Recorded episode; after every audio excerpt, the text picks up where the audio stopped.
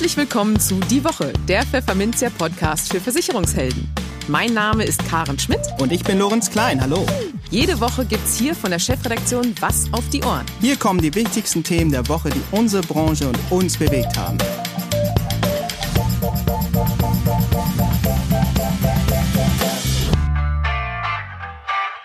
Moin aus Hamburg und herzlich willkommen zu Folge 15 unseres Podcasts. Heute ist der 23. Oktober 2020. Und in dieser Woche bin ich zwar wieder da, dafür fehlt dieses Mal leider mein Kompagnon Lorenz, der wegen eines Corona-Falls im Kita-Umfeld in Quarantäne sein muss.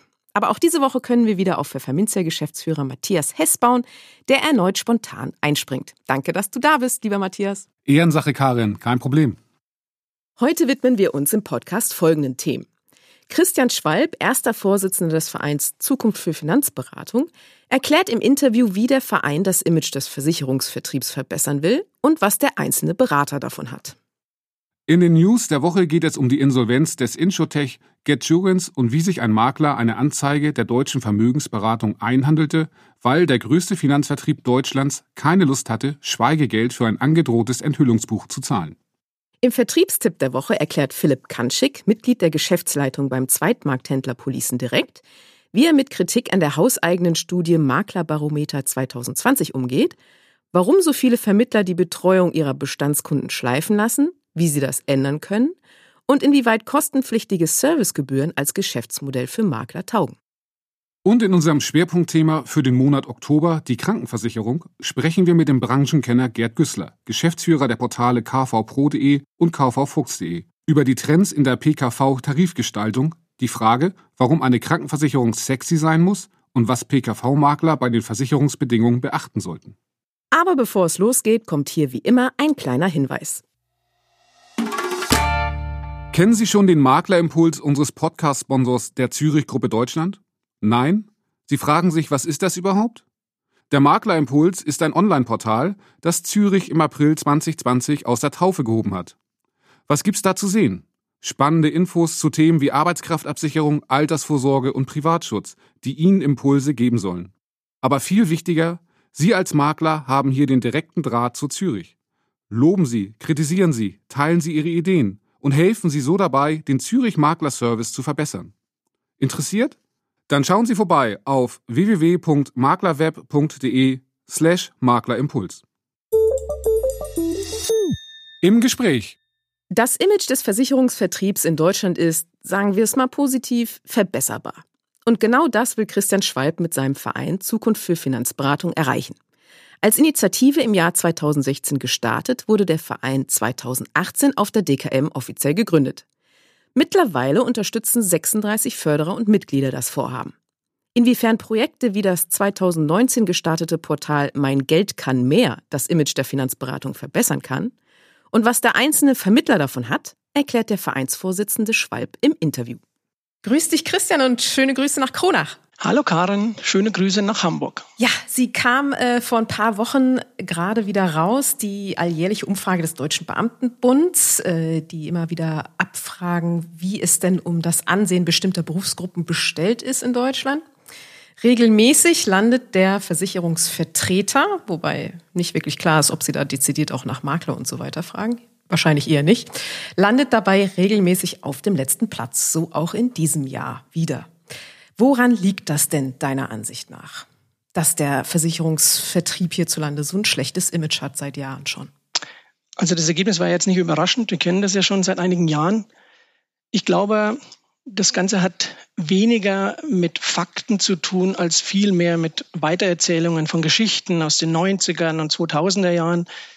Da hat sich unsere Branche sicherlich nicht mit, mit Ruhm bekleckert. Da gab es das eine oder andere Thema, das will ich gar nicht gar nicht totschweigen.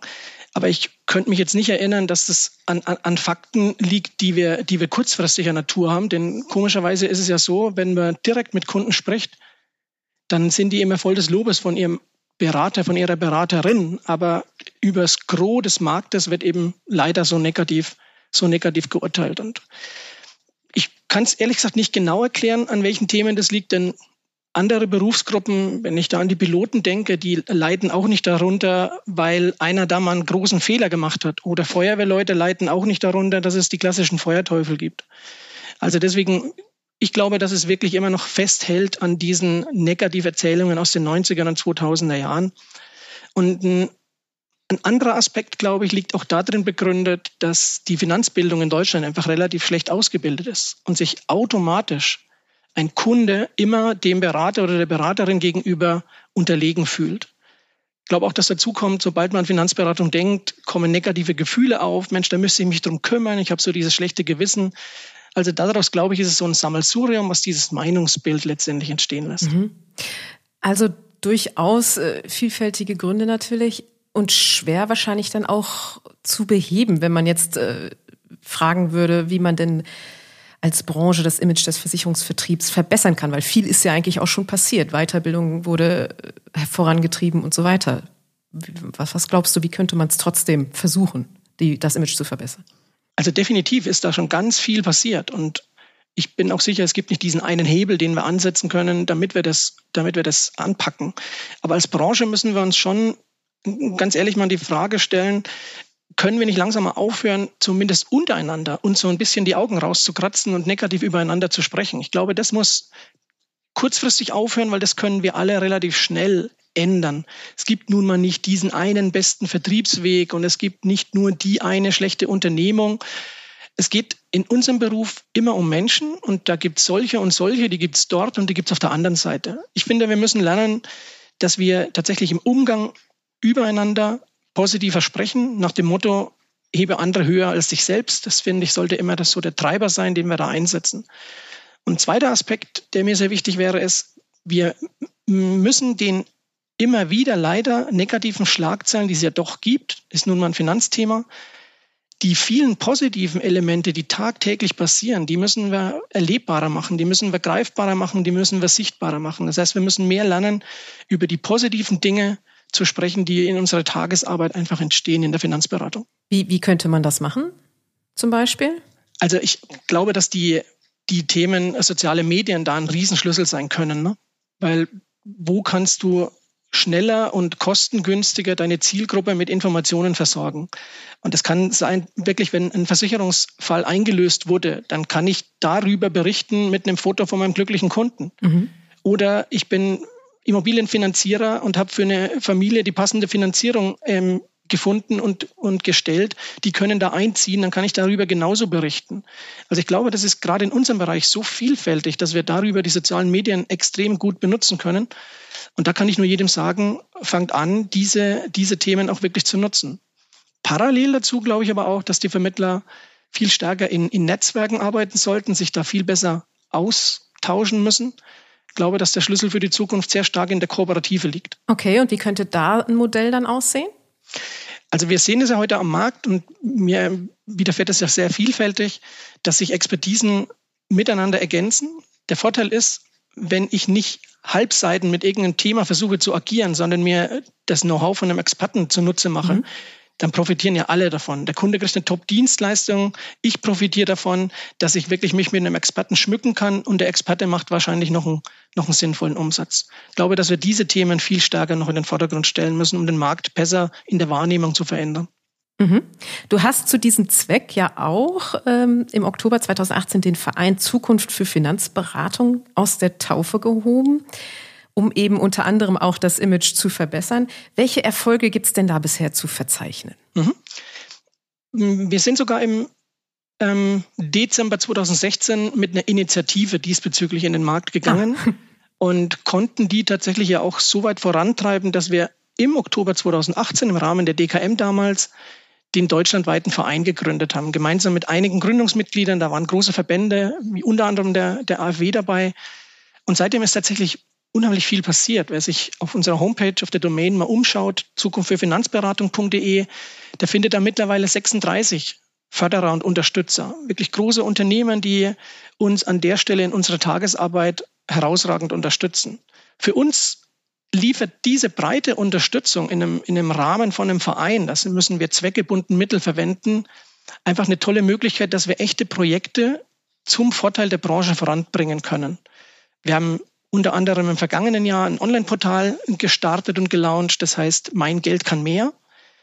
Da würde ich dann gerne auch nochmal vielleicht den einen oder anderen Satz darüber verlieren, weil ja, wenn das die Branche mal versteht, dass wir auf der einen Seite immer wieder zu kämpfen haben mit nicht nachhaltig qualifizierten Auskünften von Verbraucherschützern. Dann könnten wir hier ein Portal selber bespielen mit uns als Fachleuten, mit Fachinformationen zu unseren Themen im Finanzbereich. Dafür ist dieses Verbraucherportal gelauncht und initiiert worden. Steht jedem Mitglied, der bei uns im Verein Mitglied ist, kostenfrei zur Verfügung als echtes Infoportal. Der zweite Aspekt, den wir ins Leben rufen konnten, war im Zuge der Corona-Krise haben wir ungefähr Mitte des Jahres im Juli eine Internet-Online-Sendung als Live-Sendung gelauncht, die heißt Branchentalk. Die findet 14-tägig statt. Damit erreichen wir heute in der Spitze tatsächlich bis zu 15.000 Zuschauer, die das in der Nachverwertung sich anschauen, was wir da an Diskussionsthemen in den Markt bringen. Und welche Themen stehen da so auf der Agenda? Was hattet ihr bisher? Die große Überschrift ist immer, dass wir Mehrwertthemen stellen. Und Mehrwertthemen können sein, wir haben Vorstände schon eingeladen, die mit uns über Herausforderungen, jetzt gerade im Zuge von Corona, ähm, diskutiert haben. Wir haben aber auch jetzt zuletzt zum Beispiel über neue Geschäftsmodelle gesprochen, über das Thema Honorarberatung. Es gab aber auch schon andere Themen über, über Spezialisierung. Macht Sinn, sich wirklich im Markt auf Einzelthemen zu spezialisieren. Also tatsächlich ganz vielfältig. Wir versuchen das so ein bisschen halb und halb aufzuteilen.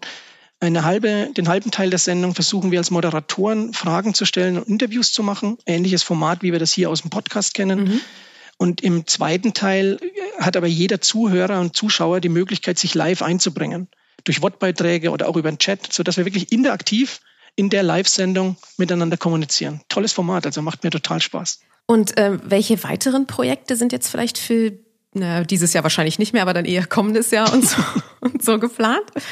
Also gerade wenn wir über das Thema nachdenken, unsere Projekte voranzubringen auf der, auf der Akquise-Seite, dann haben wir natürlich mit den aktuellen Themen noch viel zu tun. Ne? Da ist noch lange nichts mhm. am Ende. Also das Thema Mein Geld kann mehr muss weiterentwickelt werden. Da müssen mehr Berater verstehen, dass sie über diese Seite sich selber promoten können. Jetzt weiß ich nicht, was du für einen Eindruck hast. Ich habe am Markt die Erfahrung, dass wir sukzessive ja ein, ein gestiegenes Alter auf der Vermittlerseite mhm. haben und dass Online-Themen nicht jedem leicht von der Hand ja. gehen. Ja. Über Mein Geld kann mehr stellen wir quasi einen professionellen Rahmen. Also das ist ein Portal, da kannst du wie bei Xing oder bei anderen Portalen ein eigenes Profil bekommen, kannst mögliche Erfolgsgeschichten deiner Tagesarbeit bei uns einreichen. Wir bereiten das über die Werbeagentur professionell auf, setzen das dann online und du kannst über diese HTML-Seite, über diesen Link, deinen eigenen Inhalt dann vermarkten. Das heißt, du kannst positiv besetzt mit anderen Beratern über die Branche positiv werben. Finde ich zum Beispiel ein sensationelles Projekt, mhm. was dich keinen Cent kostet als, als Mitglied in diesem Verein. Deswegen sind das sicherlich Projekte, die wir noch stärker bespielen wollen und voranbringen wollen. Und ein anderes, da will ich noch gar nicht so viel verraten, aber andeuten kann ich es ja zumindest mal. Wir werden einen speziellen Podcast entwickeln mit unserem Audiobeauftragten, mit dem Patrick Hamacher gemeinsam, mhm. der sich, der sich tatsächlich an potenzielle Mitarbeiter und Interessenten draußen richten soll. Also außerhalb der Branche, dass möglicher Agenturinhaber, ein Vertrieb, ein Makler diesen Podcast auch mal zu Akquisezwecken einsetzen kann und kann den Leuten, jungen Leuten vielleicht mal sagen, Mensch, verschaff dir doch mal einen Eindruck über die Branche, was hier für Menschen unterwegs sind. Was du ja auch schon betreibst, ist äh, über deine Scala Finanzgruppe. Du bist ja Unternehmer und hast eine, eine Holding quasi, die Scala Finanzgruppe. Und da hast du zusammen mit Philipp Wenzel unter anderem, der Biometrie-Spezialist ist und auch hier im Podcast schon seinen Auftritt hatte als Kolumnist, äh, hast du das Projekt Worksurance gestartet, das mhm. sich äh, auf Bio biometrische Risiken äh, fokussiert. Was steckt denn da genau dahinter? Welche Idee und welcher, welches Ziel? Also Worksurance ist tatsächlich wohl das spannendste Projekt, was wir bisher bei uns in der Firmengruppe hatten. Denn ich finde, dass im biometrischen Bereich die Chancen einfach so unheimlich groß sind, die mich persönlich als Unternehmer auch wirklich faszinieren. Und uns treiben in dem Projekt vielleicht so damit man das besser erklären kann, so ein paar klar feststellbare Fakten. Das eine ist, wir haben bei Biometrieprodukten seit weit über zehn Jahren so diese Quote, wir verharren bei circa 25 Prozent Marktabdeckung, was die Haushalte in Deutschland betrifft. Das heißt, wir haben ein riesen Marktpotenzial von 75 Prozent Leuten, die an der Stelle noch, noch nicht versorgt sind. Ja? Mhm. Wir haben eine immer stärker und wachsende Anzahl an Leuten, gerade jüngere und oft auch gut gebildete, die wir mit unseren klassischen Vertriebsaktivitäten gar nicht mehr erreichen. Thema Online-Recherche. Also viele bewegen sich lieber im Internet und haben das Vertrauen so teilweise so ein bisschen zu dem regionalen Vertrieb ähm, verloren. Mhm. Jetzt kommt auf der anderen Seite dazu, dass wir das Durchschnittsalter bei den, auf der Vermittlerseite steigt, weil wir leider ja keinen Nachwuchs haben. Ich hatte es vorhin schon mal erwähnt, wir sind bei mittlerweile 53 und vielleicht auch teilweise noch älter. Dadurch entsteht natürlich zu der potenziellen Zielgruppe an Kunden ein riesen Gap, ein riesen Altersunterschied und damit natürlich auch eine riesen Distanz. Ja. Wir haben, mittlerweile liegt da drin, zwischen, zwischen den Zielkunden und den Beratern oft ja eine ganze Generation. Und der andere Punkt, da haben wir ja jetzt auch wieder ein jüngstes Beispiel, alleine über technische Wege kannst du das Thema nicht nutzen. Also nur weil eine Homepage sexy aussieht, weil das irgendwie hip ist und dass Sponsorengelder gesammelt wurden, kann Inturtext diese Themen oft gar nicht besetzen. Und genau da setzen wir am Ende mit, mit Worksurance an. Wir wollen also A, unsere Expertise, hast du schon erwähnt, mit dem Philipp, aber eben auch mit anderen Experten, vor allem aber auch technisch begleitet über Experten wie den Alex Hacker, SEO optimiert in den Markt bringen wir bekommen immer mehr Partner dazu, die dieses Netzwerk ähm, Worksurance letztendlich ergänzen mit ihrem Know-how. Und dann stellen wir künftig über diese Plattform ein echtes, modernes Beratungsangebot zur Verfügung. Künftig sicherlich bis zum Online-Abschluss. Mhm. Das heißt, wir nutzen unsere Expertise, unseren Trust, der auch online mittlerweile natürlich gewachsen ist und immer weiter wächst, und wollen die Zielgruppe erreichen, die wir bisher außerhalb gar nicht mehr ansprechen konnten. Das heißt, die finden uns in Zukunft bei ihren Suchergebnissen, finden auf unseren Seiten Lösungen bis hin zum tatsächlich fertigen Produkt. Und was hat dann der einzelne Berater davon, von diesem Projekt? Weil äh, Online-Abschluss klingt ja erstmal so, als wäre der Kunde dann, ne? Der Kunde ist dann weg quasi und, und, er hat nichts mehr davon. Genau, das denken, das denkt ja immer jeder, leider, dass es darunter, darunter ähm, passiert. Fakt ist ja aber, am Ende ist es immer eine Frage, wie die Struktur funktioniert, weil Bestände müssen ja verwaltet werden, ja? Mhm. Das heißt, am Ende ist es immer nur eine Frage, wo landet dieser Online-Abschluss dann dabei? Deswegen kann man durchaus sagen, dass ich auch einen Online-Abschluss, den ich selber generiert habe über meinen Content, weil ich auf Workshops mit auftauche, dass der Kunde am Ende in meinem Bestand verwaltet wird. Der Kunde ist deswegen nicht weg. Vielmehr ist es so, ich profitiere natürlich von, dem, von der Sogwirkung dieser Plattform in Zukunft viel mehr, wenn ich da dabei bin. Und je stärker wir uns vernetzen untereinander, auch durch Backlinks, umso höher wird natürlich die Relevanz bei Google sein und bei den Suchergebnissen werden wir viel stärker gerankt werden. Ich kann das mal so ein bisschen in Zahlen ausdrücken. Wir sind mit dem Portal im Februar gestartet und machen dafür null Werbung. Wir machen tatsächlich nur Content, also Inhalte mhm. und versuchen die SEO mit, mit SEO zu optimieren. Und wir haben jetzt im vergangenen September mit dem langweiligen Thema Biometrie schon über 78.000 Impressionen erreicht. Mhm. Das heißt, wir sind 78.000 Mal unter den Top 10 Suchergebnissen ähm, aufgeführt worden, bei potenziellen Usern. Und das innerhalb der kurzen Zeit zeigt so ein bisschen die Dynamik, die bei so einer Plattform entstehen kann. Ja, also ich würde sagen, dass das Wort, was wir aus dem Interview äh, festhalten können, ist gemeinsam. Zusammen schafft man mehr und äh, auch das Image des Vertriebs voranzubringen. Vielen Dank fürs Gespräch, Christian Schwalb. Vielen Dank, dass ich die Möglichkeit hatte. Schöne Grüße nach Hamburg. Die News der Woche Teil 1. Die Nachricht kam Ende letzter Woche durchaus überraschend. Der digitale Versicherer GetSurance, der unter anderem Berufsunfähigkeits- und Krebsversicherung übers Internet verkauft, ist zahlungsunfähig und hat Insolvenz angemeldet. Das bestätigte der Insolvenzverwalter Friedemann Schade auf Nachfrage von Pfefferminzia.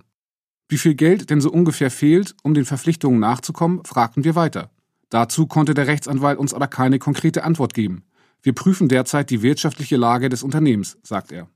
Der normale Geschäftsbetrieb des 2016 von den Brüdern Viktor und Johannes Becher gegründeten Insurtex soll bis auf weiteres normal weiterlaufen.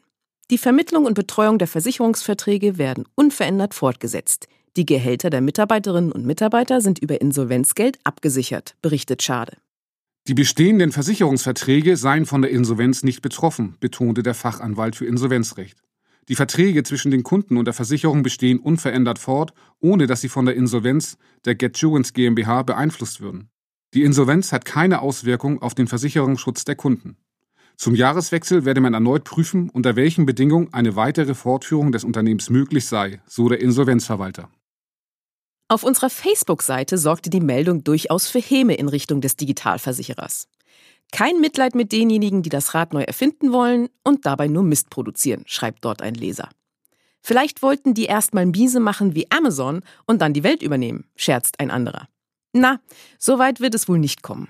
Aber wie es mit dem Digitalversicherer und auch den diversen anderen, die es am Markt gibt, langfristig weitergeht, ist durchaus spannend. Wir halten Sie auf dem Laufenden. Der Vertriebstipp. Als promovierter Philosoph hätte man Philipp Kanschik nicht unbedingt eine Karriere in der Versicherungsbranche angedichtet. Doch so ist es tatsächlich gekommen. Kanschik, der seit Jahresbeginn der Geschäftsleitung des Zweitmarkthändlers Policen direkt angehört, macht es nach eigener Darstellung großen Spaß, über den Versicherungsvertrieb von morgen, verzeihen Sie, zu philosophieren. Das tut er auch gleich im Interview mit Lorenz Klein. Aber keine Sorge. Seine Analyse bietet Maklern eine ganz konkrete Orientierung, nämlich, wo stehen viele Vertriebsprofis heute und wie kann es für sie erfolgreich weitergehen? Aber überzeugen Sie sich ganz einfach selbst.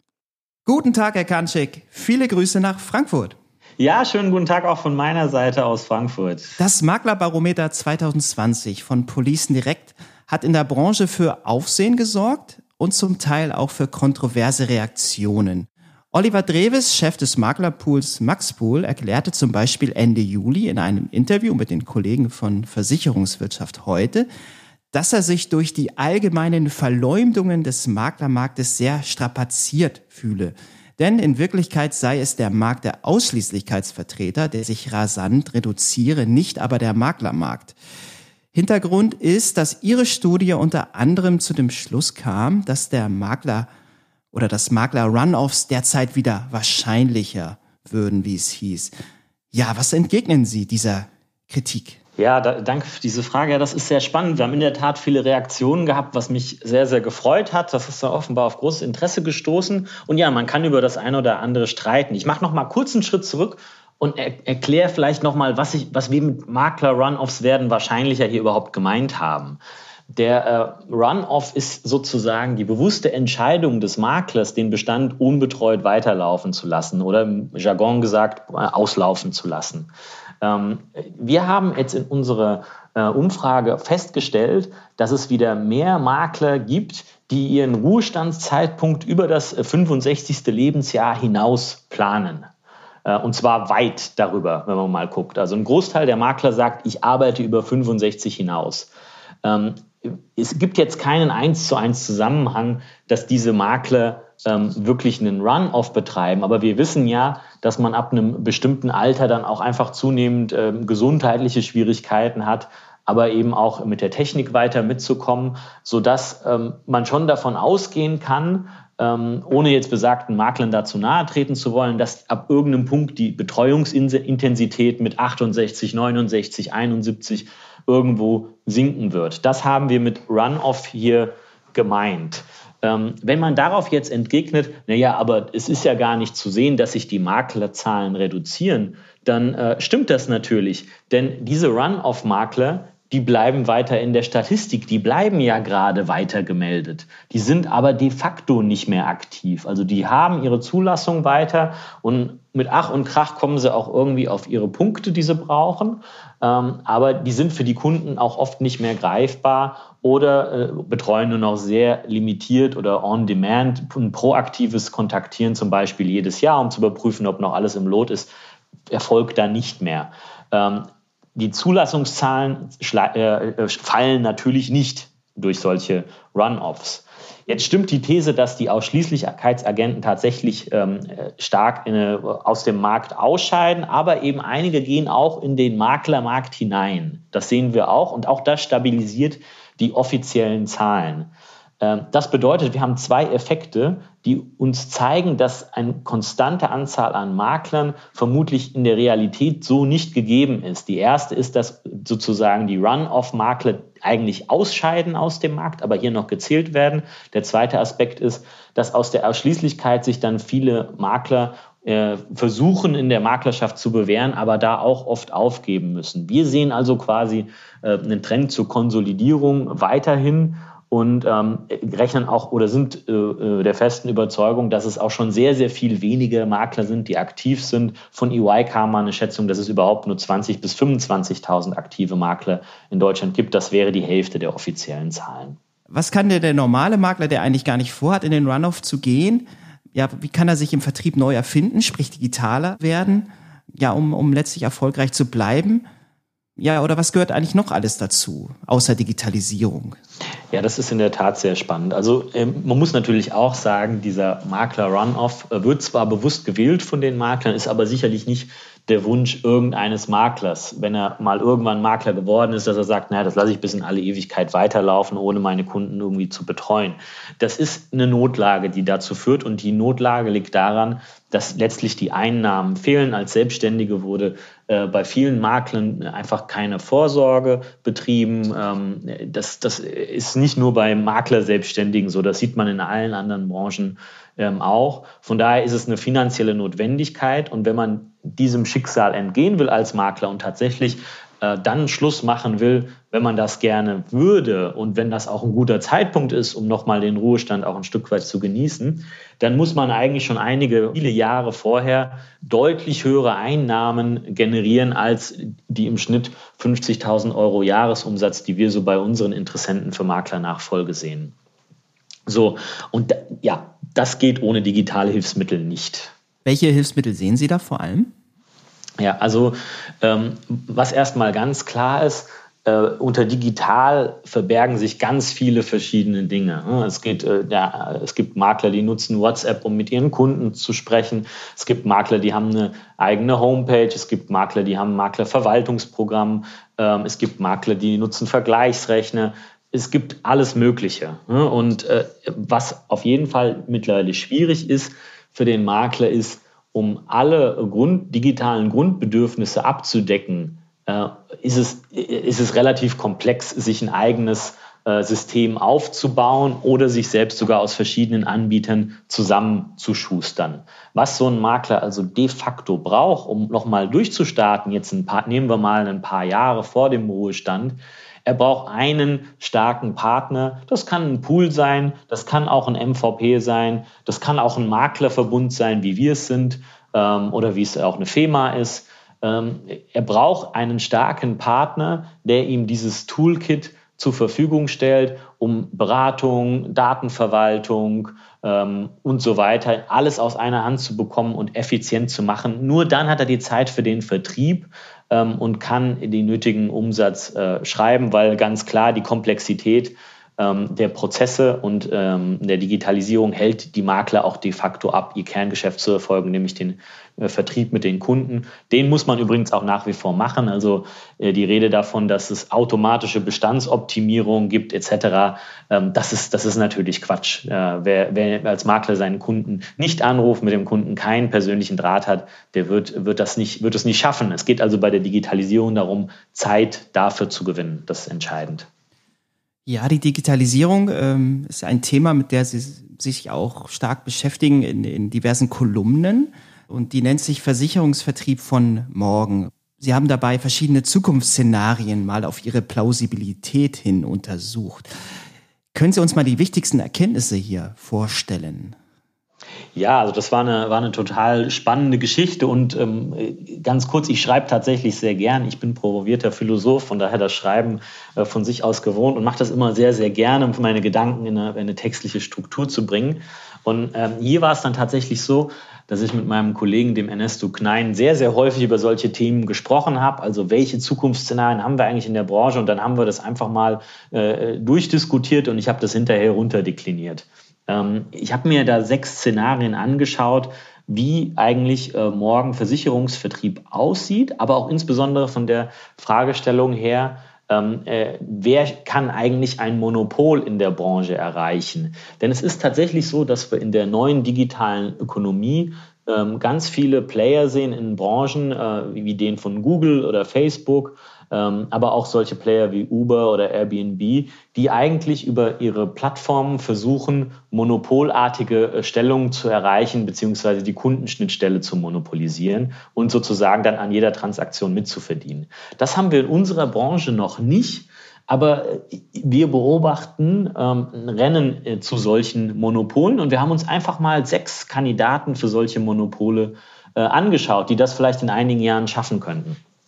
Die ähm, wichtigsten Erkenntnisse daraus waren, dass äh, letztlich der Weg zu dieser Monopolbildung in unserer Branche sehr viel langsamer geht als bei den Suchmaschinen. Da hat Google das ja in einigen wenigen Jahren geschafft. Facebook hat in fünf Jahren den ganzen globalen Markt für Suchmaschinen erobert. Und wir sind jetzt im Jahr 2020 und sehen in Deutschland eine fragmentierte Landschaft und in allen anderen Ländern auch. Ähm, von daher, dass ähm, das ist ein, unser Wandel vollzieht sich sehr, sehr langsam. Er ist quasi tektonisch, also so wie irgendwie Kontinentalplatten sich verschieben. Aber wenn Kontinentalplatten sich einmal verschoben haben, dann schieben die sich auch nicht mehr zurück. Von daher ist das ein, ein ganz schönes Bild. Ähm, der Grund dafür ist die Trägheit unserer Kunden. Wenn die viel öfter ihre Verträge optimieren würden und viel wechselwilliger zwischen Anbietern wären, sowohl zwischen Vermittlern als auch Versicherern, dann hätten wir schon längst ganz andere Schlagzahl im Wandel. Aber diese Trägheit führt dazu, dass wir diese äh, tektonische äh, Geschwindigkeit haben.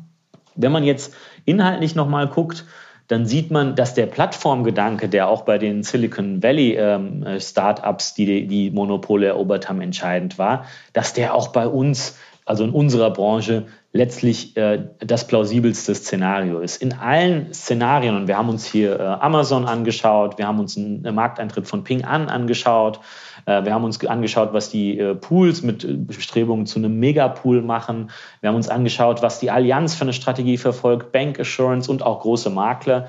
In allen Fällen geht es ganz fundamental darum, eine Plattform zu sein, ähm, und äh, im Prinzip ist es so, dass wir als Marktteilnehmer im Versicherungsvertrieb, egal von welcher Seite wir da genau kommen, eine Plattformstrategie brauchen, wenn wir schon selbst nicht die große, allumfassende Plattform sein können und wollen.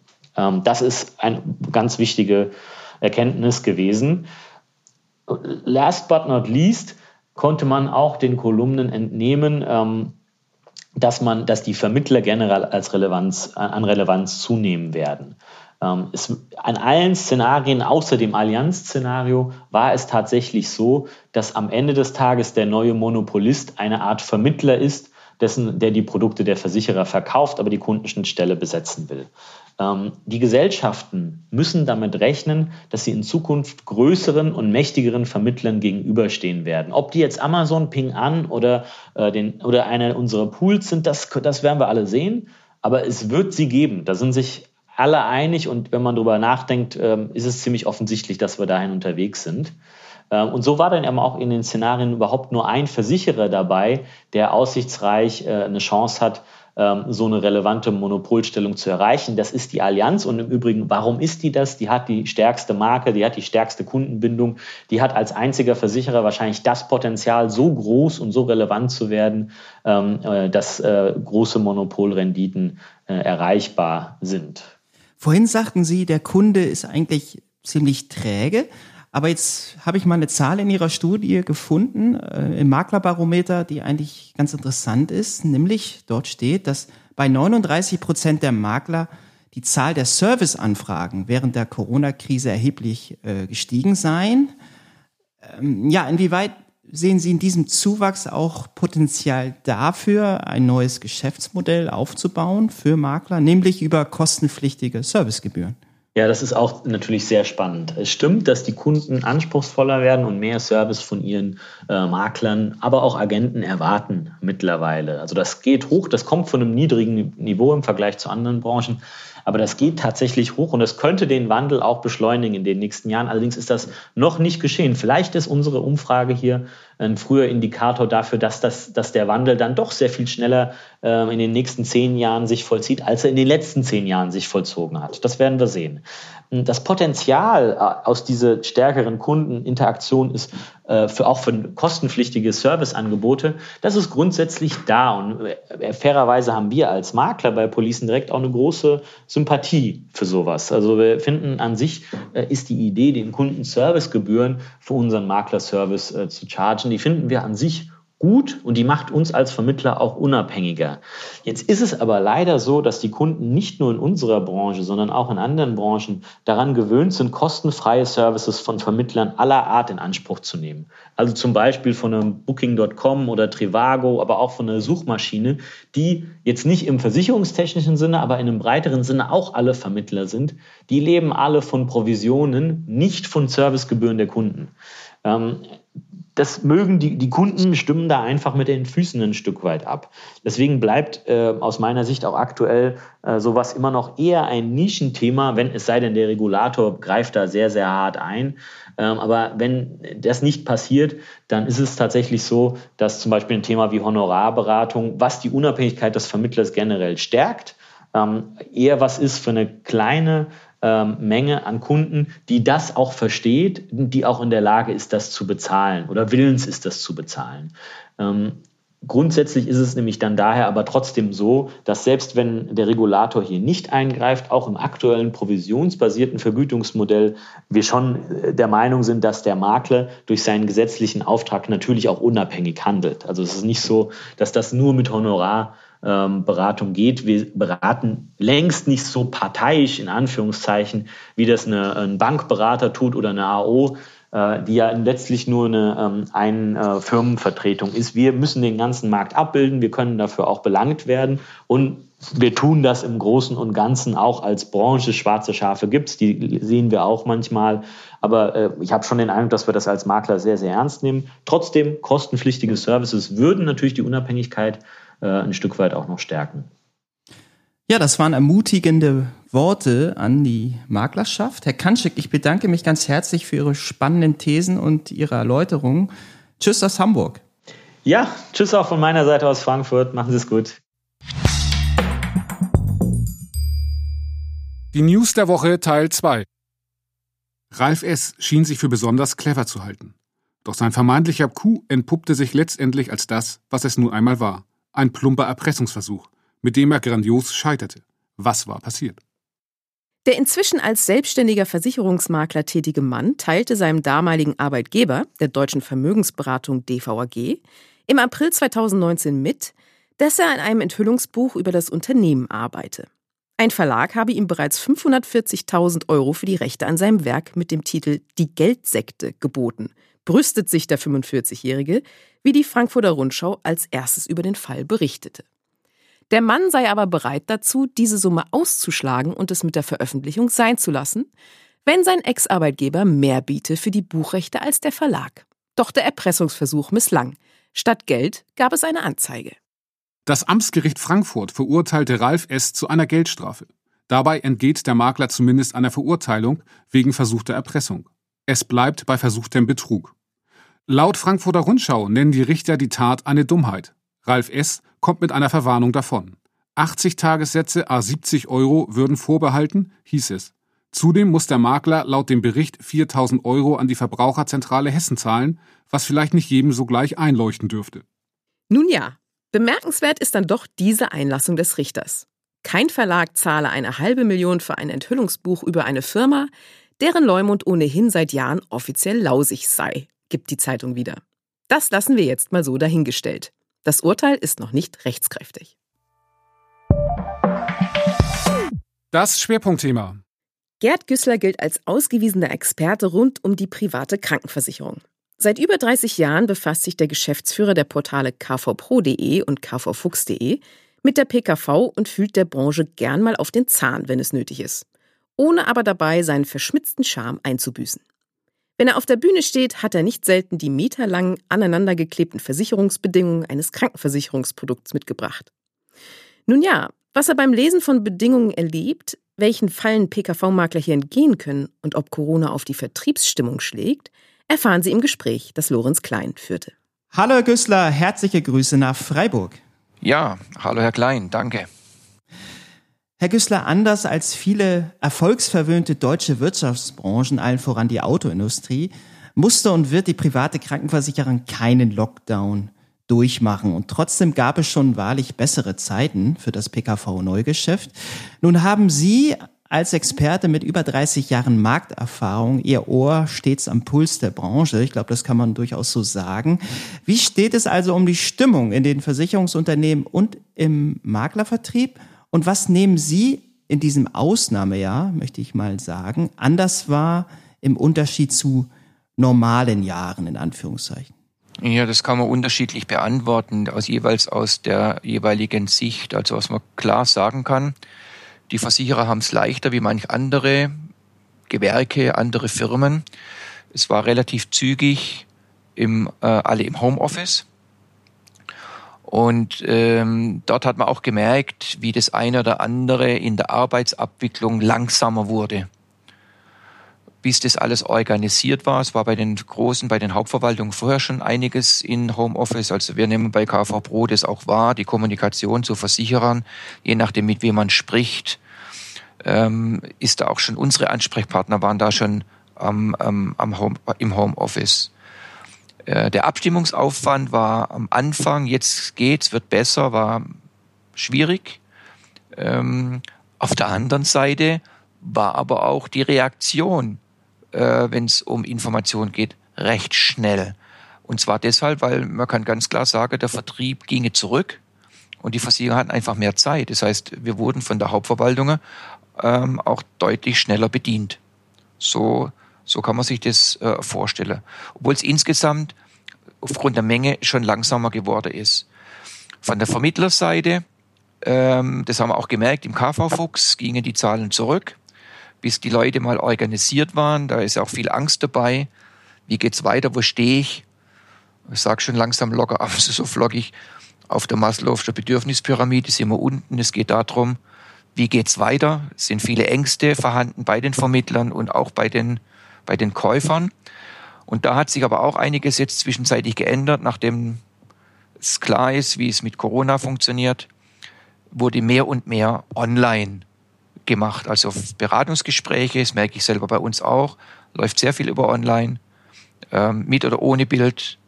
Da geht mehr wie die Jahre zuvor. Also da ist Corona eigentlich ein Treiber, hier die Kommunikation zu vereinfachen und auch Reisen zu reduzieren. So kann man es vorstellen. Ja, bleiben wir ruhig mal beim Thema Beratungsgespräch. Ja. Sie haben mal eine Kernfrage formuliert ähm, ja.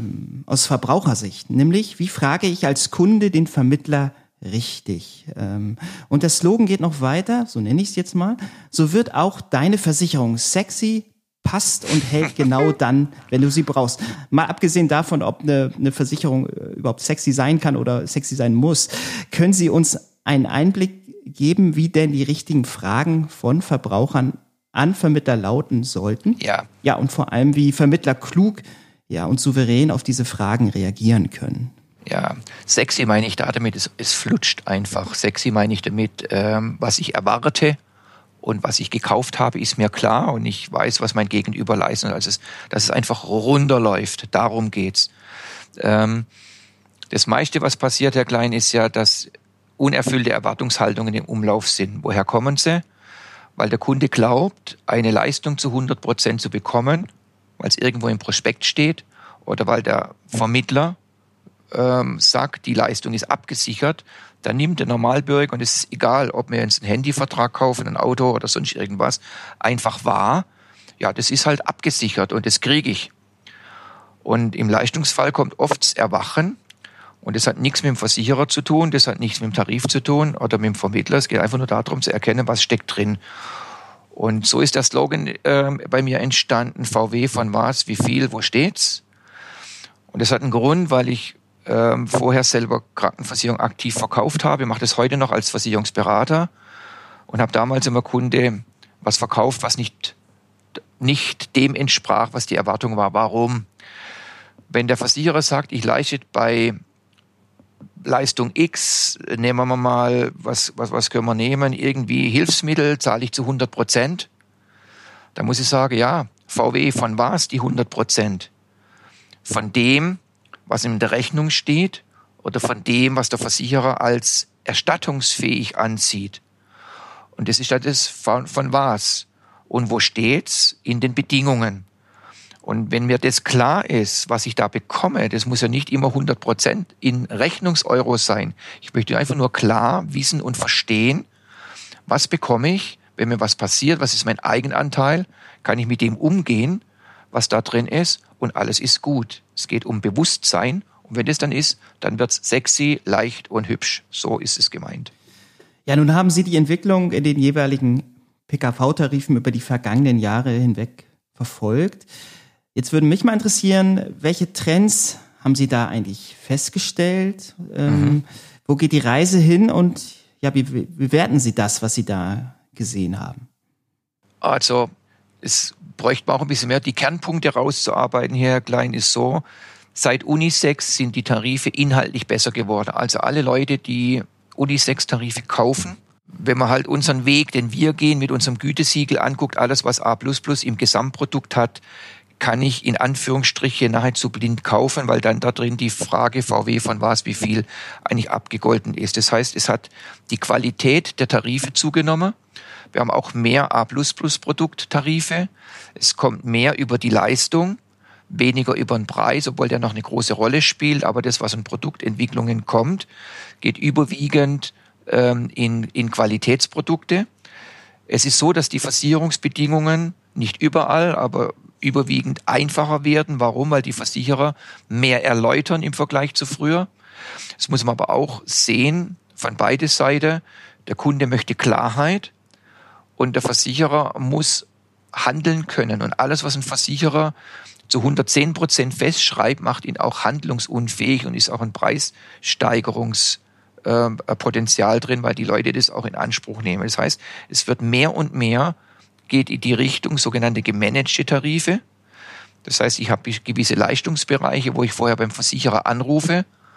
Und wenn ich da anrufe, dann vermittelt er mir äh, entweder ein Kooperationsarzt, ein Kooperationssanitätshaus, was auch immer, um günstiger einzukaufen, aber trotzdem eine hohe Leistung zu bekommen. Verletze ich solche Regeln als Verbraucher, dann ist es so, dass der Versicherer kürzt. Und jetzt haben wir wieder die Situation, VW von was, wie viel, wo steht's? Wenn da heißt, ich kriege 100 Prozent der Hilfsmittel gemanagt, dann muss ich wissen, gelber Zettel an die Police, ich muss beim Versicherer vorher anrufen. Ich frage mich, kann ich mir das leisten als Kunde? Ist es für mich ein Hindernis, das Produkt zu kaufen? Wenn nein, kaufe ich's. Und mir muss klar sein, halte ich mich nicht an diese Regel, wird um, wird gekürzt 10, 20, 30 Prozent, je nachdem, was im Tarif steht. Also das ist so eine Grundrichtung. Und wo sich stark verändert hat, verbessert hat, ist über Hilfsmittel, Psychotherapie, das Thema Sucht ähm, äh, ist stärker geworden. Also da, da tut sich einiges.